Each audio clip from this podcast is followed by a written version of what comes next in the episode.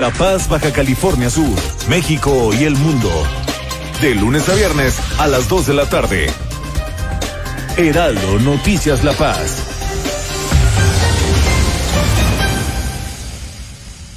En Ruta 2021 te daremos la mejor información de las elecciones intermedias más importantes de nuestra historia dónde estarán en juego 15 gubernaturas, la renovación de la Cámara de Diputados, alianzas, candidatos, partidos, todo lo relacionado a la votación del próximo 6 de junio.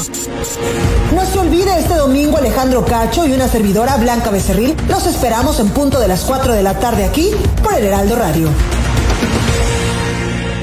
En Ruta 2021 te daremos la mejor información de las elecciones intermedias más importantes de nuestra historia dónde estarán en juego 15 gubernaturas, la renovación de la Cámara de Diputados, alianzas, candidatos, partidos, todo lo relacionado a la votación del próximo 6 de junio.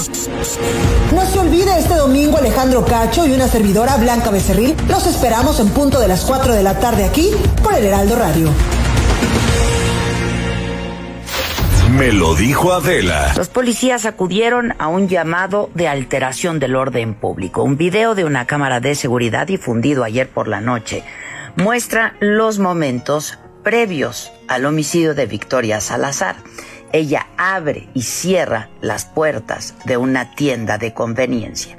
Cuando sale, un empleado cierra la puerta y en ese mismo video, segundos después y a lo lejos, se ve la llegada de la patrulla. En lugar de cuestionarla y detenerla, la someten brutalmente, la mantienen en el piso con la cabeza hacia el pavimento y las rodillas de uno de los oficiales, haciendo presión sobre su espalda, a pesar de que ella les gritaba que no podía respirar. Y esta imagen nos recordó la misma maniobra que policías de Minnesota aplicaron al afroamericano George Floyd durante 8 minutos y 46 segundos el 25 de mayo del 2020, que causaron también su muerte. 10 a 12 de la mañana, de lunes a viernes por El Heraldo Radio. Desde La Paz, la mejor señal informativa y de contenido. El Heraldo Radio XHB CPZ FM en el 95.1 de FM. Con la H que sí suena y ahora también se escucha.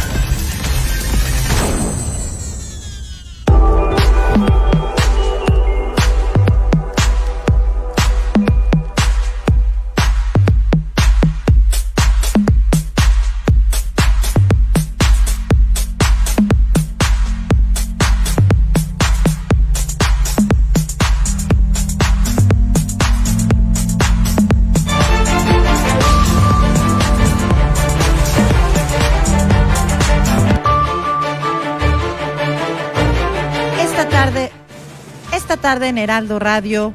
Esta tarde en Heraldo Radio vamos a tener la información muy precisa de Baja California Sur y de todos sus municipios.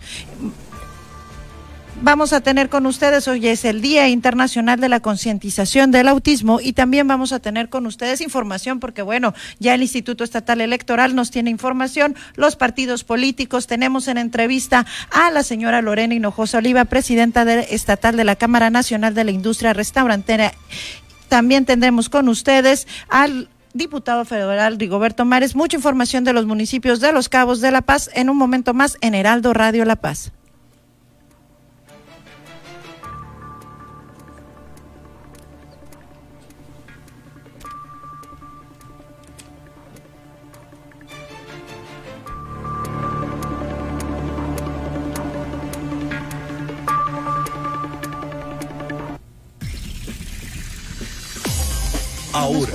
Heraldo Noticias La Paz, las noticias más relevantes generadas al momento.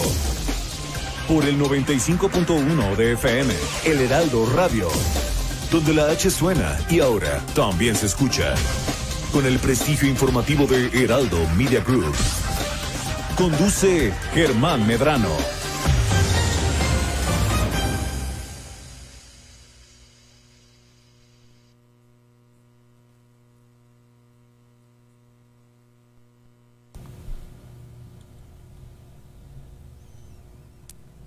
Muy buenas tardes. Muy buenas tardes, bienvenidos Heraldo Radio La Paz 95.fm. Yo soy Valerie Vélez y estaré con ustedes compartiendo las noticias más importantes. Les mando un saludo a nombre de su titular, Germán Medrano Vargas, quien en este momento nos, eh, dejó a los micrófonos y claro, ya saben, el próximo lunes estará nuevamente con ustedes. Les recordamos que nos pueden estar escuchando no nada más por radio, si también tienen, están en su casa, ya saben, en este Viernes Santo que todo el mundo anda de descanso, pues también nos pueden escuchar a través de Facebook, Google, aplicaciones como Spotify y a Radio TuneIn y Alexa le dicen, Alexa, pon Heraldo Radio La Paz y ahí nos van a escuchar. Pues precisamente el día de hoy, Viernes Santo, se conmemora el Día Mundial de la Concientización del Autismo. Y bueno, pues es un tema muy importante y que debemos dentro de las familias estar consciente precisamente de estas situaciones que se pueden presentar en cada una de las familias. El Día Mundial del Autismo se celebra cada año, conmemora cada año el día 2 de abril.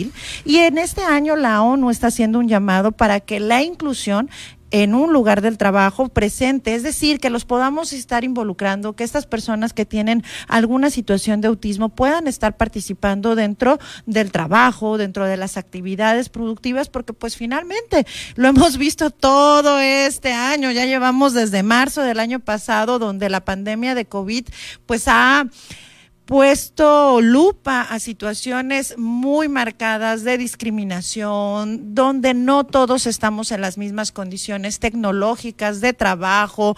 Todo esto nos va complicando. Entonces, la ONU está haciendo un llamado este año precisamente para hacer como empresas un llamado a que se establezcan programas de empleo inclusivo que permitan que cada una de estas personas se vayan integrando a la, de una manera productiva, porque finalmente, pues, eh, quienes ahora sí que los especialistas saben, hay diferentes niveles de autismo y habrá personas que pueden normalmente estar trabajando, únicamente tendrán que tener ciertas pues cuidados o estar ahí atentos, ¿no?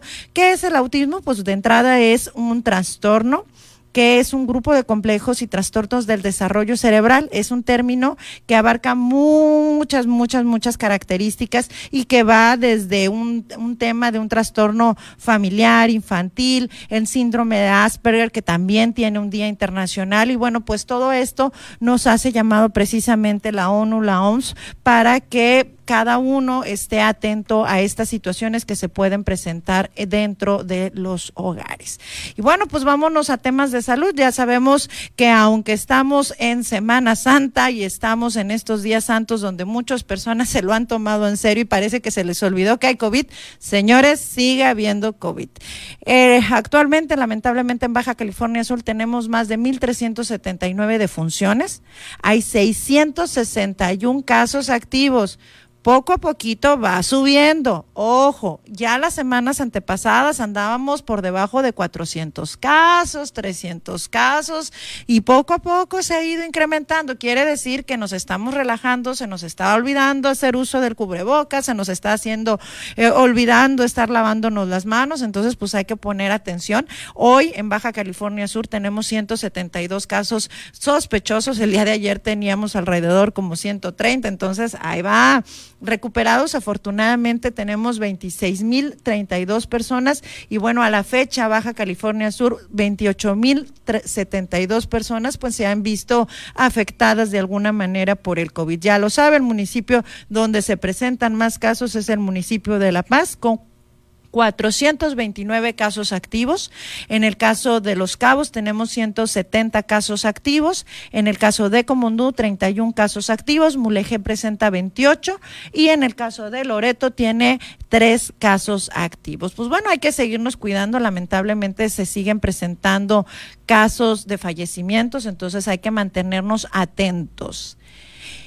Y bueno, en otra información, el Instituto Estatal Electoral de Baja California Sur ya nos informó que por fin concluyó el periodo de registro para candidatos al proceso electoral 2020-21. Ayer platicábamos precisamente con la consejera presidenta de los más de 1.073 casos, 76 aspirantes que se registraron para cada uno de los puestos y candidaturas de Baja California Sur. Entonces, eh, el instituto nos ha hecho llegar esta información en donde nos informa que fueron efectivamente 1.076 registros, de los cuales 1.006 se encuentran activos en el sistema, es decir, ya están, 70 están inactivos, existen 454 hombres y 550 mujeres. Muy buen número, 550 mujeres van a estar contendiendo por algún cargo o por lo menos se registraron.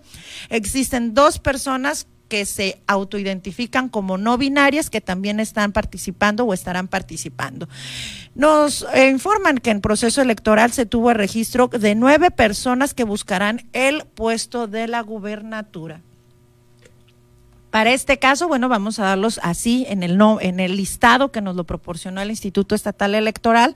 Por parte del Partido Verde Ecologista se registró Jesús Armida Castro Guzmán, por parte del Partido Encuentro Solidario Adonai Carrión, por la coalición Juntos Haremos Historia Morena PT Víctor Castro Cosío, por el Partido Fuerza México Elizabeth Guayas Barroso, por parte de la candidatura común Unidos Contigo PAN PRI PRD PRS y Partido Humanista Francisco Pelayo Por el partido BCS Corente, Alejandro Laje Suárez, por el partido Redes Sociales Progresistas, Manuel um, Despian, esto no Estonopoulos, perdón, disculpe, no, no conocía el apellido, por el Partido Movimiento Ciudadano, Andrea Marcela Gainer Villapando, y por el Partido Nueva Alianza, Gabriel Andrade Leiva. Pues será cuestión de estar atentos a cada una de las propuestas que irán presentando a partir del próximo domingo, que inician como tal las campañas electorales, y bueno, de ahí en adelante, pues los podrán ir escuchando aquí en Heraldo Radio, donde les estaremos compartiendo, pues cada información que vayan generando cada uno de los partidos políticos y de todos los candidatos. También el Instituto Estatal Electoral informa que ya todos estos registros quedaron en el caso de las personas que van a votar en el extranjero, ya quedaron registradas, entonces seremos 152 personas que están fuera del país, que son sudcalifornianos, que podrán votar desde el extranjero y bueno, ya será una oportunidad en la que podremos estar platicando precisamente con el personal del instituto para que nos informe cómo va a ser ese proceso. También por parte del Partido Revolucionario Institucional nos están informando que a partir del día de hoy asume Fabricio del Castillo Mirana y Roxana era la presidencia y secretaría general del PRI. Esto a partir de que el día de ayer se retirara quien fungía como su presidenta, Gabriela Cisneros Ruiz. Será a partir de entonces del día de hoy que el secretario general asume las labores de presidencia, Fabricio del Castillo Miranda, y la secretaria general, Roxana Yasmín Guerra. Por su parte, el partido Morena también nos está haciendo llegar una información en el que titulan Morena devolvió los primeros 50 millones de pesos de un total de 800 millones de pesos para la vacuna COVID. Esto lo informa Rentería Santana. Por su parte, Armida Castro dice, vamos verdes y estamos listos para construir la verdadera transformación de Baja California Sur.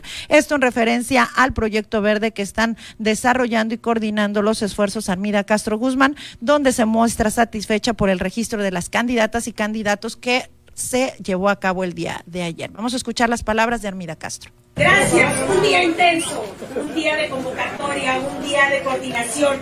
Muy contenta y muy satisfecha. Tenemos a los candidatos de casi ya todo el estado. En el caso del particular del municipio, hemos concluido con el último registro. Estaremos esperando esas ansiadas 48 horas por si hubiera algo que tuviéramos que cumplir o ratificar en algún caso de los distritos, agradecerle al distrito 1, al distrito 7, al distrito 8, al distrito 9, al distrito 12 y al distrito 16, para que anda mi compañera Perla. A todos, gracias, gracias por insistir, por levantar la mano, y hay que decirlo, esto es de perseverancia, de persistir. Hay que demostrar que no nada más queremos, deseamos representar a este partido, deseamos ser esos ciudadanos que levantemos la voz y que representemos y lo más importante, que convoquemos, coordinemos, insisto, coincidamos con la gran mayoría de los ciudadanos. Estamos listos, vamos bien, vamos. ¡Vamos!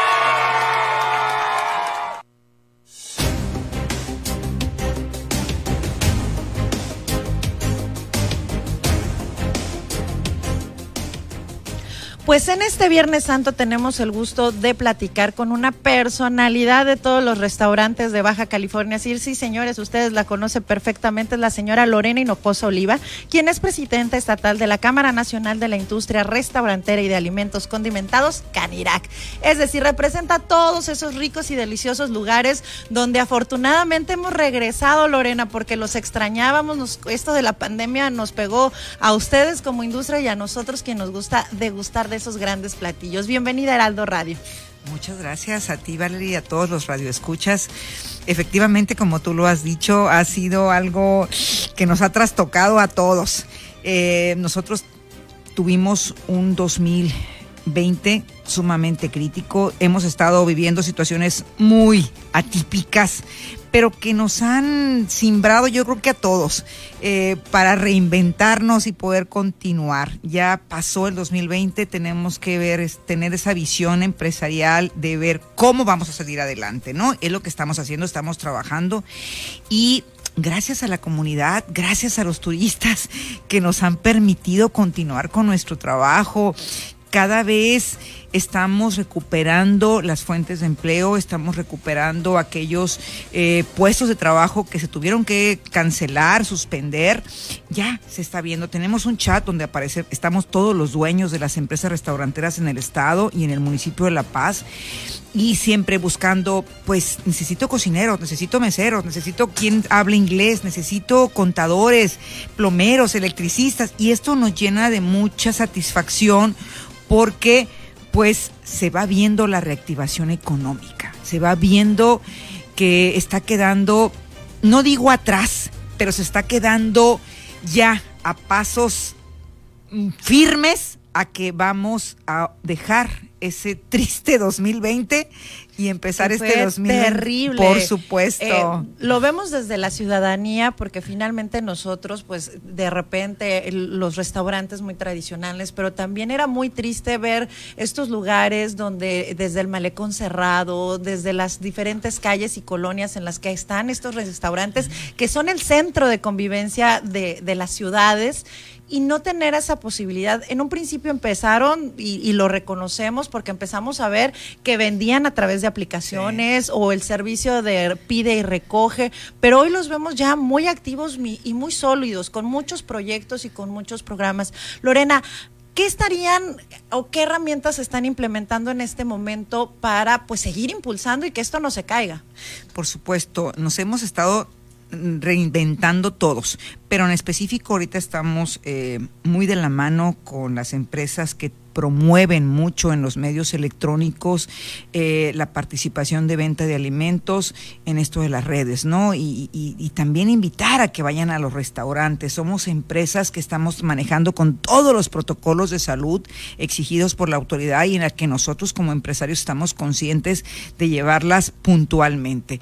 Así que, por ejemplo, vamos a empezar ya dentro de muy poco con el programa de Bota Botana, en los que restaurantes vamos a manejar platillos a un superprecio especial para que vayan y disfruten eh, con ese, vuelvo a repetir, precio especial del platillo y un excelente platillo que represente al restaurante. O sea que yo voy a poder ir casualmente al Zarape y me van a decir qué platillo está en este registro y votar por si me gustó o no me gustó o cómo va a ser la valoración. Así es, pero aparte de votar, significa que tú vas a tener la oportunidad de que por un precio especial de 90 pesos vas a poder disfrutar de un excelente platillo, porque cada restaurante debimos haber escogido un platillo que nos represente, no es que, pues ahí el plato que no me funciona, no, porque se va, a votar la gente que todos Todos van a querer ganar, qué, qué buena oportunidad, porque de repente se nos olvida que sí son amigos, pero también es competencia bonita, ¿no? Claro, tenemos que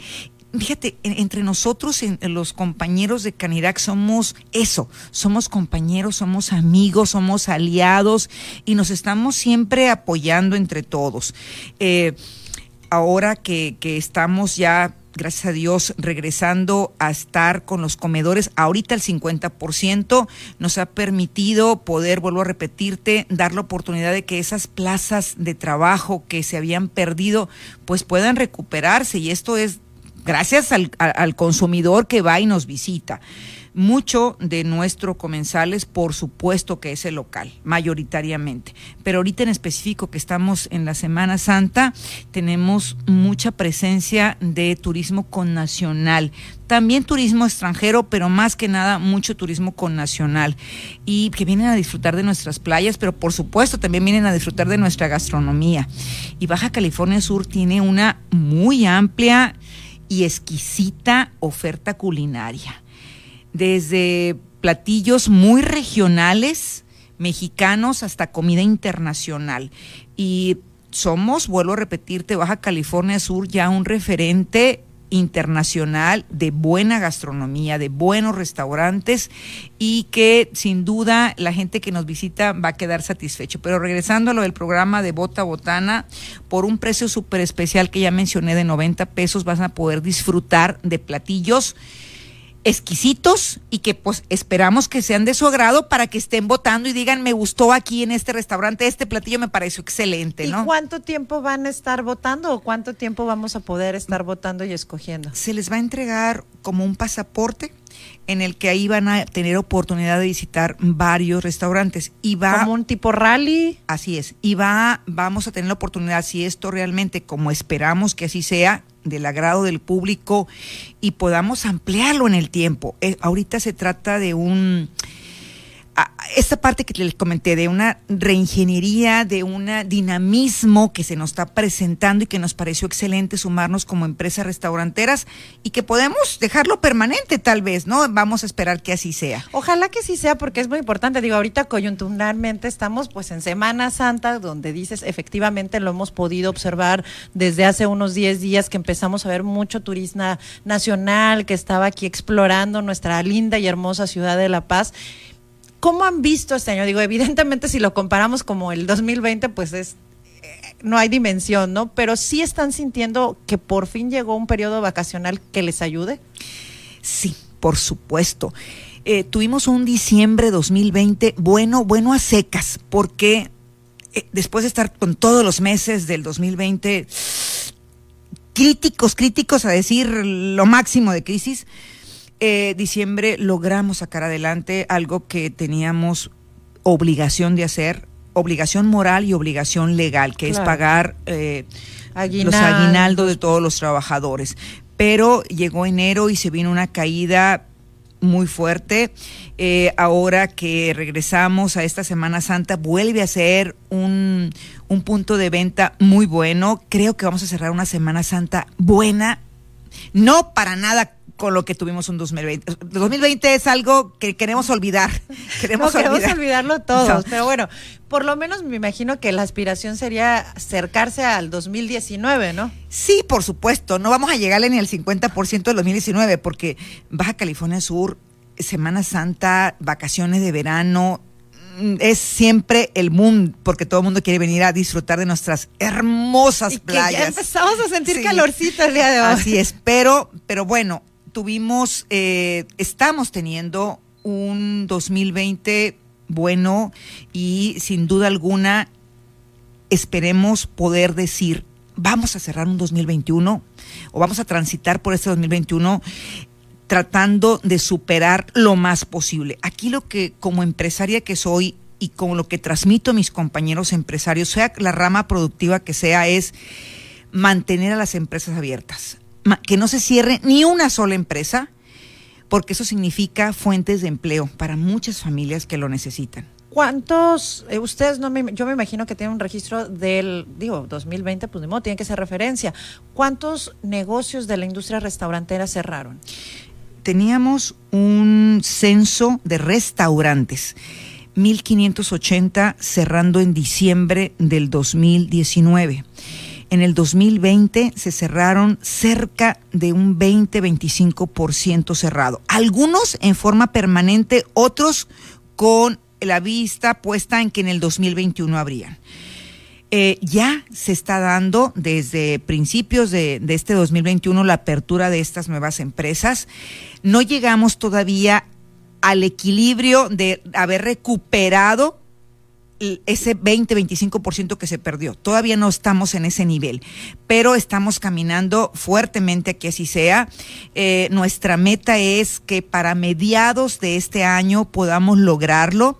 Y vuelvo a repetir, más allá de pensar en el empresario, estamos pensando en devolver todos y cada uno de los puestos de trabajo que se perdieron. Esa es nuestra meta principal. Y para lograrlo, pues necesitamos que haya fuentes de empleo. Efectivamente, y necesitamos que todos, digo, aprovechen. Eh, hay, eh, si ustedes acuden a los restaurantes de la ciudad de La Paz, Los Cabos, Loreto, como Ndumuleje, afortunadamente también ustedes están ya muy preparados. Hemos visto que ya tienen todos estos sistemas de sanitización, que te están limpiando tu mesita cuando vas a llegar, te dan tu gel, te invitan a estarte lavando las manos, que hemos avanzado bastante también en esto que nos ayuda para cualquier otra enfermedad, ¿no? Por supuesto, lo tenemos que hacer primero por obligación y obligación de la autoridad y una obligación moral de nosotros. Si queremos que nuestras empresas de alguna manera se blinden para evitar el cierre de nuestros negocios, que es la fuente de nuestro trabajo, lo que nos da de comer,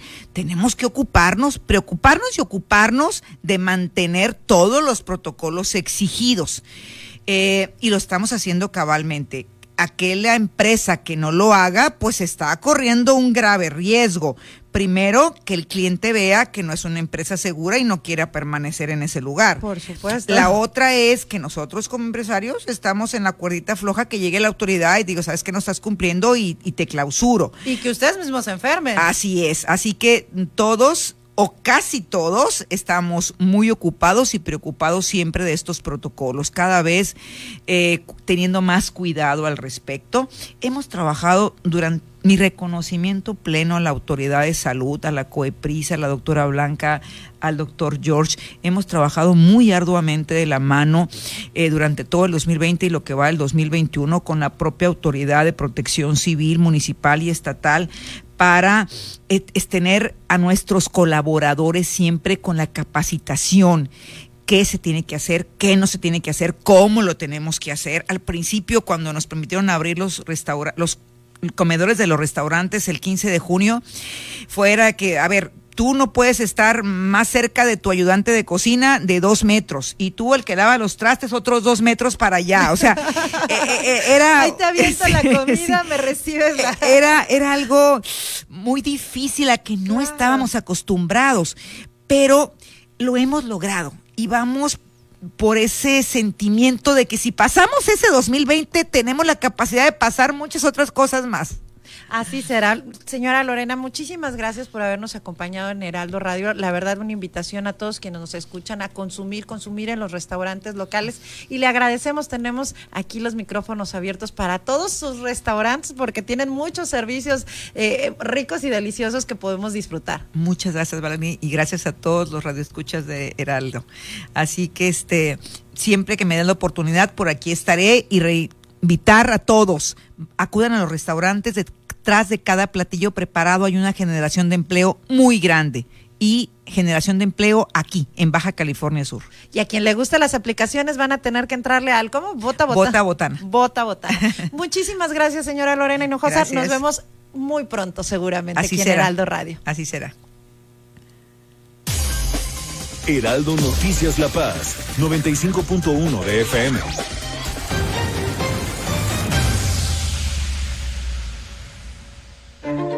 Para los gobiernos del PRI, los servicios básicos nunca fueron un problema. Nuestra prioridad siempre ha sido atender las necesidades de las familias mexicanas. La incapacidad, improvisación e irresponsabilidad han marcado a los gobiernos de Morena. No hay rumbo, no hay luz, no son la esperanza. Hoy Morena dejó a México en completa oscuridad. PRI, el Partido de México. Entonces, ¿qué va a hacer, doctora? Pues igual que ustedes. Pobre. Durante años, desde antes que naciéramos, nuestro futuro ya estaba escrito. En el PT, seguimos luchando por un México donde existan más posibilidades y donde todos podamos escribir nuestro propio futuro. Tú cuando seas grande, vas a hacer lo que tú quieras El PT está de tu lado. Heraldo Radio La Paz, 95.1 FM.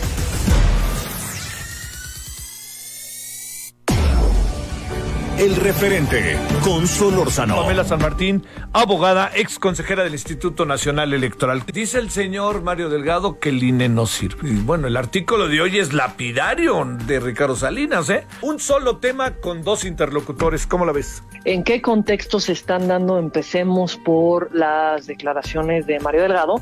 Pues en un contexto en el que están molestos por una decisión que adoptó el INE en la que se sienten perjudicados en la que son afectados directamente porque hay una consecuencia en contra del partido. Me parece que el estar en desacuerdo con una decisión que eh, toma el INE no debe de traer como consecuencia el pensar si se le tiene que desaparecer o no.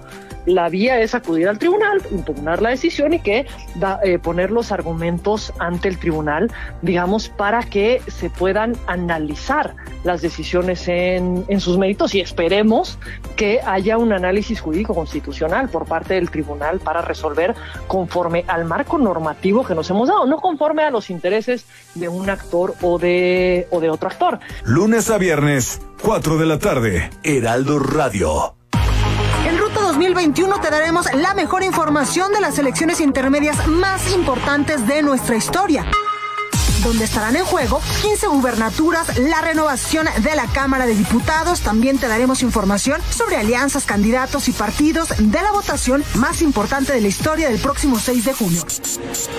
Yo soy Blanca Becerril y junto con Alejandro Cacho los esperamos este domingo a las 4 de la tarde por el Heraldo Radio. Mario Maldonado en Bitácora de Negocios. Gonzalo Monroy, experto en energía. ¿Cómo ves esta iniciativa de ley para reformar el sector de hidrocarburos que propuso el presidente López Obrador? Ha habido mucha eh, discusión al respecto de si se trata o no de eh, pues abrirle la puerta a las expropiaciones. Eh, ¿qué, ¿Qué ves tú? ¿Cómo la viste? La realidad es de que es una parte bastante ambiciosa y donde entra justamente quizá el punto más espinoso es esta suplantación, una especie de justicia administrativa que haría el gobierno cuando se suspende estos permisos. Esto le da, en otras palabras, para el público, la capacidad al gobierno de que cuando se suspende el permiso puede tomar las instalaciones de eh, los permisionarios, permisionarios, como dije, lícitos, legales, y no tener que pagar absolutamente nada. En este sentido, incluso, Mario, eh, yo te puedo decir que es esto peor que las eh, expropiaciones. La expropiación dice justamente que cuando va a ser ese el caso, tendrás derecho a una indemnización. En el caso que está planteando el presidente López Obrador, no alcanzas ni siquiera eso. Lunes a viernes, 6 de la mañana, por El Heraldo Radio. Estas son las noticias con el pulso de la paz y el Estado. En el 95.1 FM, Heraldo Noticias La Paz.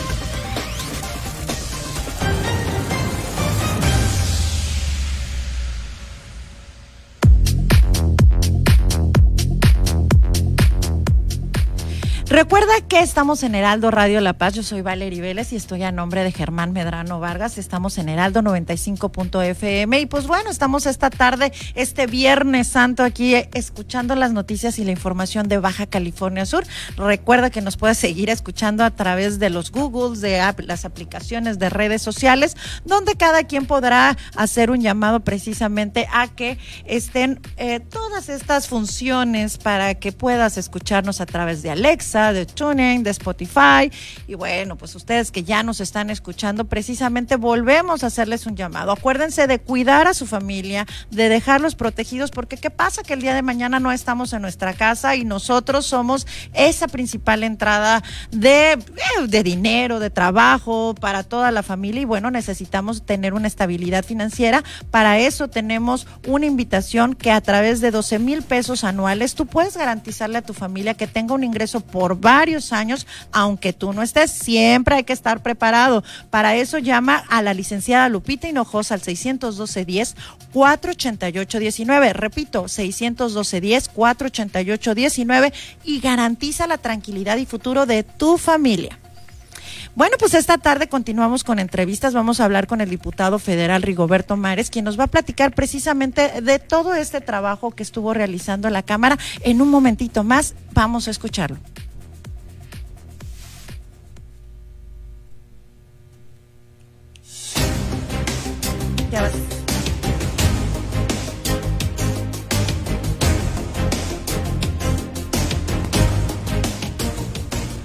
Buenas tardes, le damos la bienvenida esta tarde al diputado federal Rigoberto Mares, quien nos va a platicar precisamente de todo este trabajo que estuvo realizando en la Cámara y bueno, que pues estamos en un periodo donde el tema de la salud es tan, tan importante. Rigo, bienvenido a Heraldo Radio La Paz. ¿Qué tal, Valeria? Muy buenas tardes. Un gusto saludarte a ti y a todo tu auditorio en este viernes de Semana Santa. Qué gusto. Qué gusto. Hay que seguirle trabajando porque, bueno, finalmente la información no para y tú has traído muchísimo trabajo. Eh, hablamos hace poco precisamente de los temas de salud, de cómo las personas necesitan estarse apoyando a través con esta crisis, con esta situación que se presentó con el COVID, ¿Cómo fue el trabajo que empezaste a realizar en las calles para estar apoyando precisamente a estas familias que necesitan una atención o alimentaria o de salud? Así es, Valerie. Efectivamente, pues e, este último año, como sabemos, ha sido muy difícil para todos. Eh, particularmente algunas personas ha sido más complicado. Hay mucha gente que perdió su trabajo, mucha gente que eh, ha visto si bien es cierto la pandemia trajo una crisis de salud, también es cierto que trajo consigo una fuerte crisis económica que se ha venido resintiendo de manera muy importante. Es por eso que pues desde el principio de la Diputación hemos buscado mantener un contacto cercano, permanente con las y los ciudadanos, pero particularmente durante este último año que hemos eh, vivido esta pandemia, pues he procurado estar muy muy al pendiente, muy en contacto, siempre cercano con la gente. Primero porque, pues insisto, es nuestra responsabilidad como legisladores, pero además por las condiciones específicas eh, que estamos viviendo en estos, en estos momentos, donde por un lado hemos estado haciendo propuestas legislativas que precisamente buscan eh, cómo resolver o cómo atender esta difícil situación económica que están pasando eh, pues miles, millones de familias en nuestro país y, por supuesto miles en Baja California Sur. Eh, y por otro lado, pues buscando eh, también poner nuestro granito de arena, apoyar eh, en la medida de nuestras posibilidades a, la gente. Particularmente, pues me he enfocado principalmente en el municipio de La Paz en cuanto al, contacto con, con los ciudadanos, que, insisto, pues he procurado que sea permanente. Y, y, es un poco de lo que hemos venido haciendo Valerie, eh, precisamente esas inquietudes que vamos recogiendo, que vamos viendo, que vamos atendiendo, pues son las que finalmente eh, convertimos en instrumentos legislativos, son las que llevamos eh, a la Cámara de Diputados buscando pues levantar la voz de las familias que habitamos en esta media península. Y precisamente de estas inquietudes que han surgido, y me imagino que en los recorridos que has estado realizando, uno de los temas muy polémicos y que te escuchábamos que lo llevabas a la Cámara, era precisamente este tema de las pensiones, ¿no? Uno parece que es en broma, pero es realidad. Uno piensa que ya no se va a poder jubilar porque con eso de que ahora están entre las sumas, entre los salarios mínimos y cada vez es mucho menor la pensión con la que se va a poder retirar ¿Cómo era el llamado o cuál era el tema que estabas precisamente luchando en la Cámara? Efectivamente, Valerie, fíjate que ese es uno de los temas que en mis recorridos ha sido eh, pues recurrente. Eh, constantemente me encuentro a personas, a, pensionados, a jubilados, personas de la tercera edad o personas que están ya próximos a su jubilación y que este tema les genera una enorme, enorme incertidumbre si recordamos en el 2016 se da pues aquello que se le llamó la desindexación del salario mínimo. Recordamos que antes eh, pues prácticamente para todo se utilizaba como medida el salario mínimo para multas, para recargos, para créditos, para muchas cosas. Cuando se da este, este cambio, que en principio fue positivo porque permitió que el salario mínimo creciera, se crean las sumas, a mí me parece que hubo un grave error de que el caso de las pensiones también fueran considerados en UMAS. Al principio no se sintió tanto, pero al paso de los años vemos como el salario mínimo crece y, y las sumas no. Y esto hace que las pensiones de la gente pues no estén creciendo, al menos no al ritmo en el que crece el salario mínimo. La, la UMA, por ejemplo, ahorita está en 89 pesos y el salario mínimo anda en 141 pesos, más o menos. Entonces vemos que hay una diferencia importante. No, no, si todo suma o todo resta, ¿no? Claro, por supuesto. yo presenté una iniciativa en el 2019 eh, eh, apegándome a un criterio que estableció la Suprema Corte de Justicia de la Nación, eh, que dice que eh, para el caso de los cálculos de las pensiones, estas deberían ser utilizadas, eh, estas deberían ser calculadas, valga la redundancia, en salarios mínimos, porque el salario mínimo y las pensiones tienen la misma naturaleza jurídica laboral, fue lo que en aquel momento dijo la Suprema Corte de Justicia de la Nación. Esta iniciativa que presenté y que a mí me parece que es la respuesta para darle certidumbre a todas las personas que se encuentran en esta situación, desafortunadamente, pues se encuentra en la congeladora. Los diputados y diputadas de Morena, que son la mayoría en la Cámara de, Diputados, pues no han querido eh, que avance esta propuesta y esto pues va en detrimento, va eh, perjudicando pues a la gente que se encuentra en esta situación, sobre todo en una etapa de la vida pues donde ya diste lo mejor de ti durante eh, todos tus mejores años y que pues ahora lo que mucha gente espera tener una pensión que le permita vivir con dignidad. Entonces, este es un gran tema, eh, que se debe de trabajar, que se debe de abordar y que debe de quedar perfectamente claro en la Constitución, en la ley, para que no siga al criterio de un órgano jurisdiccional, como en este caso la Suprema Corte, que pues un día resuelve con base en un criterio y dice que debe ser en salarios mínimos y otro día resuelve que debe ser en UMAS. Me parece pues que no podemos tener a la gente en esa incertidumbre. No, no, y, lo hemos visto en distintos aspectos donde decimos, a ver, sí debe haber claridad en este tipo de situaciones porque nos afectamos todo, todos vamos a envejecer, todos en algún momento nos vamos a querer jubilar y cómo, ¿no?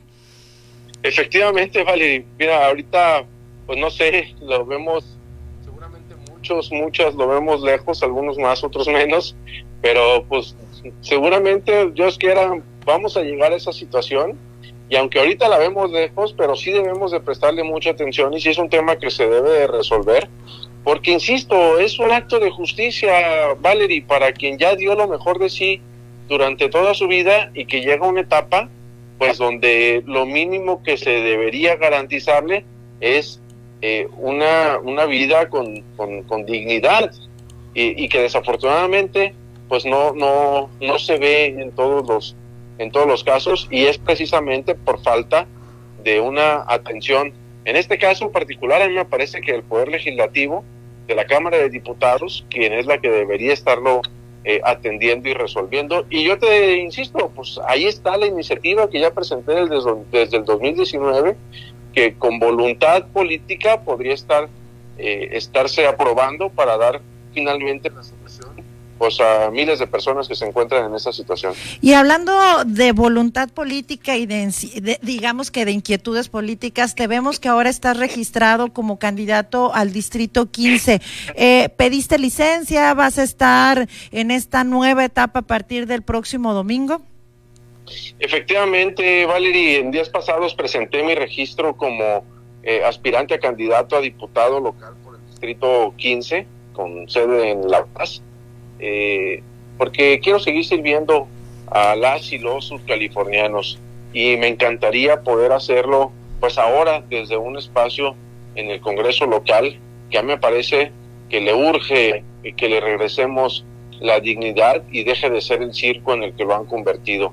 Eh, entonces, pues estaré eh, en este propósito, en este esfuerzo, a partir del domingo eh, recorriendo las calles, tocando puerta por puerta, eh, casa por casa, visitando a los vecinos del distrito para escucharlos, para atenderlos, para presentarles mis propuestas y mis planteamientos. y, bueno, pues espero poder eh, seguir intercambiando diálogos y comentarios como lo he venido haciendo hasta este momento y efectivamente también con respecto a tu pregunta de la licencia, Sí, ya solicité mi licencia al cargo como diputado federal, por lo cual, pues este, esta contienda la estaré eh, llevando eh, sin, sin ningún cargo, aun cuando, déjame decirte, la ley no me lo exigía, pero a mí me parece que en aras de dar equidad y de hacer procesos limpios y transparentes, pues eh, tomé la decisión de, de solicitar la licencia correspondiente. Pues Rigo, muchísimas gracias. Qué bueno que tienes esta oportunidad de hablar con el auditorio de Heraldo Radio La Paz. Entonces estaremos ya a partir del próximo domingo, pues te estaremos invitando a Heraldo Radio para que nos hables eh, precisamente de todas estas propuestas que se puedan ir presentando para el Congreso local. Claro que sí, Valerie, por supuesto, yo encantado de compartir contigo y con la gente eh, que sigue el Heraldo Radio eh, todos mis propuestas, mis planteamientos de cómo podemos eh, seguir haciendo que de Baja California Sur el mejor lugar para vivir. Así que pues mucho gusto en saludarlos y muy buen provecho. Muy buenas tardes, estuvo con nosotros precisamente Rigoberto Mares, quien está ya diputado federal por Baja California Sur, quien estará a partir de la próxima semana ya participando en esta contienda electoral. Pues siguiendo un poquito ya con la información a nivel estatal, precisamente nos vamos a ir al recorrido que hacemos por los municipios de Baja California Sur. Resulta ser que en el municipio de Los Cabos se está haciendo un llamado precisamente a todas las personas para que si ponen en riesgo la seguridad y la salud de los cabos o de las personas que están en los cabos, serán acreedores a sanciones de hasta 50 mil pesos y arresto de 36 horas. Escúchalo bien porque queda fuerte y claro porque de repente se les olvida por ahí, hacen un llamado directamente desde Protección Civil para que todas las personas que no respeten los horarios de las 7 de la mañana a 7 de la tarde y el aforo de 50% van a estar sancionados precisamente por estas pues unos 50 mil pesos creo que nadie los tenemos para estarlos regalando por no querer respetar la ley. Vamos a escuchar precisamente a Eric Santillán quien hace este llamado. Todas las playas están al 50% de capacidad en un horario de 7 de la mañana a 7 de la noche. No todas las playas se abren. Estamos abriendo prácticamente 12 playas en los cuales tenemos una vigilancia permanente apoyado por la mesa de seguridad del municipio. Los tres órdenes de gobierno están Sedena, Semar, Guardia Nacional, Guardia Nacional Caminos, Fiscalía del Estado, Policía del Estado, Policía Municipal, Tránsito Municipal y se suma la Dirección Municipal de Salud, SOFEMAT, se suma también Inspección Fiscal y Protección Civil. Esto nos va a ayudar precisamente, uno, a crear los filtros sanitarios. Está prohibida la pernocta o el campismo en playas. Al momento en que haya personas acampando después de las 7 de la noche o estén haciendo actividad después de las 7 de la noche, se les hará la invitación para que pasen a retirarse de la playa. Y si la gente llegara a causar alguna negativa, automáticamente hay que recordar que son susceptibles a, uno, vehículo a corralón, dos, sanción económica que supera los 50 mil pesos y tres, te arresto por 36 horas.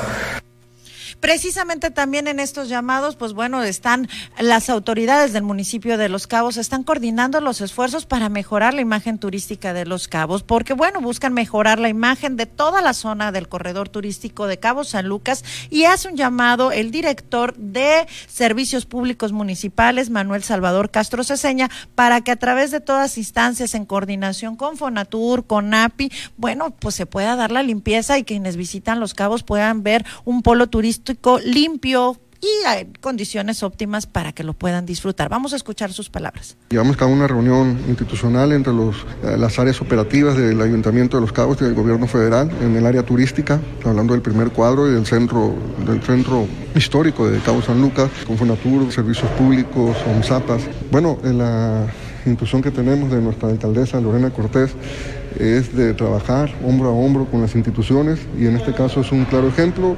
Esta reunión institucional nos comentaba el, gerente de API que tenían 12 años que no se hacía una reunión de manera conjunta en beneficio de la estructura e infraestructura del centro y lo que queremos es trabajar mediante una metodología y ir teniendo avance. Exactamente esta es la información que estamos recibiendo desde el municipio de Los Cabos. Y con nosotros vamos a tener a nuestra corresponsal en el municipio de Los Cabos. Guillermina, muy buenas tardes. ¿Cómo estás este día, Viernes Santo, con mucho turismo y mucho calor, pero con muchísima información?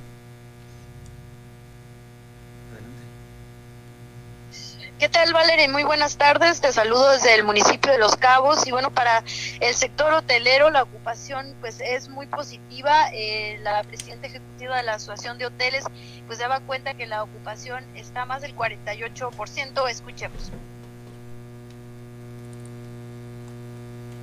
Que para los cabos se pinta un panorama muy bueno para Semana Santa. Tenemos un estimado de ocupación, un pronóstico de ocupación del 46-47% y este todavía puede llegar a subir uno o dos puntos porcentuales ya al cierre, ya que haya pasado esta temporada. Y hablar de números de cuarenta y tantos, pues la verdad, como está la situación eh, en el sector turístico a nivel global, son números muy buenos para la industria hotelera aquí en Los Cabos. En fechas pasadas, nuestra Semana Santa fue alrededor de 95%, entonces eh, ahorita hay que recordar que estamos con un aforo reducido al 50%, lo cual pues se asemeja un poco a los números que se que se manejaban anteriormente, ¿no? Obviamente el tener estas esta alza en la ocupación que desde marzo se presentó eh, el, eh, un poquito a la alza en la ocupación todo marzo y ahorita ya pues se vino a consolidar con, con la Semana. Pues muy buenas noticias para el sector hotelero y bueno también te comento que en otro tema eh, para médicos de Cruz Roja y todo el personal que trabaja en esta benemérita pues eh, han estado eh, tomando la decisión Valerie de pues de manifestarse, es decir, eh, a manera de protesta, eh, no van a atender traslados de COVID, pues aseguran que se están poniendo en riesgo y solicitan de manera urgente sean vacunados. Eh, pues estaban inquietos los muchachos de Cruz que no se han vacunado y no se han vacunado Protección Civil y no se ha vacunado bomberos. Pues es cosa federal, no podemos hacer nada y hemos mandado oficios, hemos entrevistado, tratado de pero no, son órdenes de México y es a nivel nacional eso. Siguen no sé por qué eso. De hecho, mi personal se estaba inconforme y con justa razón, y no lo veo mal, que no van a tener COVID hasta que los vacunen. A partir del día, uh, del día primero de este mes. Pero afortunadamente Protección Civil me prestó elementos que tuvieron el entrenamiento de COVID y todo para que no se deje de dar este servicio. Y en más información, eh, pues hasta el momento el comandante de bomberos de San José del Cabo, pues no se han reportado mayores incidentes en lo que tiene que ver el operativo de Semana Santa. Obviamente el fin de semana es el más fuerte, sin embargo esperan que todo pues transcurra como hasta el momento de manera normal y estaremos informando la próxima semana en cuanto al resultado de lo que es la Semana Santa. Mira, eh, a comparación de años pasados sí, sí ha, disminuido mucho. el día de ayer tuvimos dos salidas nada más, una de ellas fue basura, y el otro un, un, choque, ¿no? Pero a raíz, bueno, a comparación de años pasados sí, sí, sí va a la baja. Esperemos que ahora, es viernes, sábado y domingo sería lo, lo más lo más fuerte para nosotros. Esperemos que, que esté que esté tranquilo. pues las, las ambulancias, las dos están laborando. Las dos ambulancias y las, todas las máquinas extintoras están, están laborando. Estamos reforzando. Es la información válida desde el municipio de Los Cabos. Muchísimas gracias, Guille. Precisamente vamos a seguir con la información de los municipios en la ciudad de La Paz, en el municipio de La Paz. Eh, ponen en marcha el sistema Lagunar Ecoparque Juventud. El presidente municipal Rubén Muñoz, acompañado de los representantes de la Secretaría de la Salud y diferentes organizaciones ambientales, pusieron en marcha el primer sistema lagunal en el Ecoparque de la Juventud. Este que vemos a la salida ahí por donde está la cola de la ballena, precisamente están haciendo una zona de importante rescate ecológico Vamos a escuchar las palabras del alcalde. Quiero darle la bienvenida a la doctora Anaide Pilas de la Secretaría de Salud. Si nos quiere presentar a los expertos de la Secretaría de Salud, por favor, doctora. Mi nombre es Omar Richie, soy jefe de Departamento de Prevención y Control de Enfermedades de la Secretaría de Salud. Mi nombre es Alejandro López, estoy encargado de, de capacitación y supervisión en el área de electores. Maestro. Eh, mi nombre es Manuel Martínez, eh, representante de Zupatli, eh, que está, se está trabajando un plan general ecológico para el área junto con el laboratorio de, la UAPS, de expertos de aves, y un grupo inicial también con Pronatura. Mi nombre es Lourdes González Corona, directora de, del Ecoparque de la Juventud. Buenos días, mi nombre es Sergio González, soy de parte de Pronatura Noroeste. Uh, Otoniel López Toledo en la operación del Ecoparque. Doctor. Doctor Manuel Plasencia, jefe de servicios médicos de este ayuntamiento de Y más allá están nuestros amigos de Servicios Públicos Municipales. Les voy a platicar qué estamos haciendo en el Ecoparque. Comenzamos el protocolo número uno del llenado del primer sistema lagunar, que ya existía en esta zona de la ciudad de La Paz y que lo que hicimos fue un rescate ecológico para que esto se convierta en un gran centro de avistamiento de aves que puedan ser visitados por las familias de La Paz, por turistas que a través del aviturismo encuentran aquí en este ecoparque más de 212 variedades de aves que van a ser un deleite para los visitantes. Estamos estableciendo ahorita los protocolos sanitarios, por eso está la Secretaría de Salud, porque queremos tener el cuidado para que en la proliferación de mosquitos no tengamos afectaciones a las familias. Ya se comenzaron a hacer las primeras obras para la recirculación de las aguas, con lo que se va a llenar la laguna número 3 y la laguna número 4. Estamos invitando a la comunidad académica y científica de La Paz, de la Universidad Autónoma de Baja California Sur, del CIMNOR, porque queremos a través de la investigación que podamos también formar aquí tapetes microbacterianos que nos permitan mantener los niveles de higiene que estas lagunas deben de tener. Pues en otra información, el municipio de La Paz continúa UMSAPAS La Paz con el programa de mantenimiento de pozos preventivos, con el objetivo de mantener los pozos en las condiciones más óptimas y de tal forma que puedan estar preparados para este verano, porque ya sabemos, híjole, estamos a Viernes Santo, pero está haciendo muchísimo calor, pues precisamente ante el incremento de consumo de agua que se viene, el organismo municipal de agua potable va a continuar los trabajos de mantenimiento de los pozos de extracción. Así lo dio a conocer el director general de la dependencia el doctor Juan Carlos Graciano.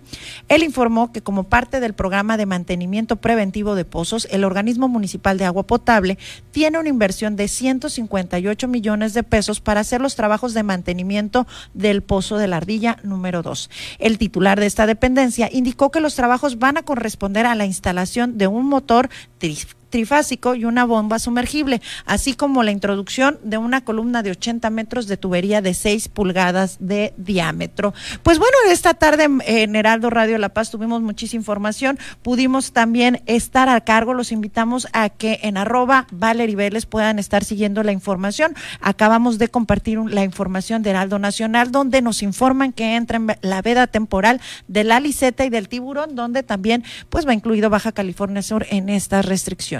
Pues hoy, Valerie Vélez, les agradezco mucho que nos hayan acompañado en esta tarde en Heraldo Radio La Paz. Heraldo Noticias La Paz, 95.1 de FM.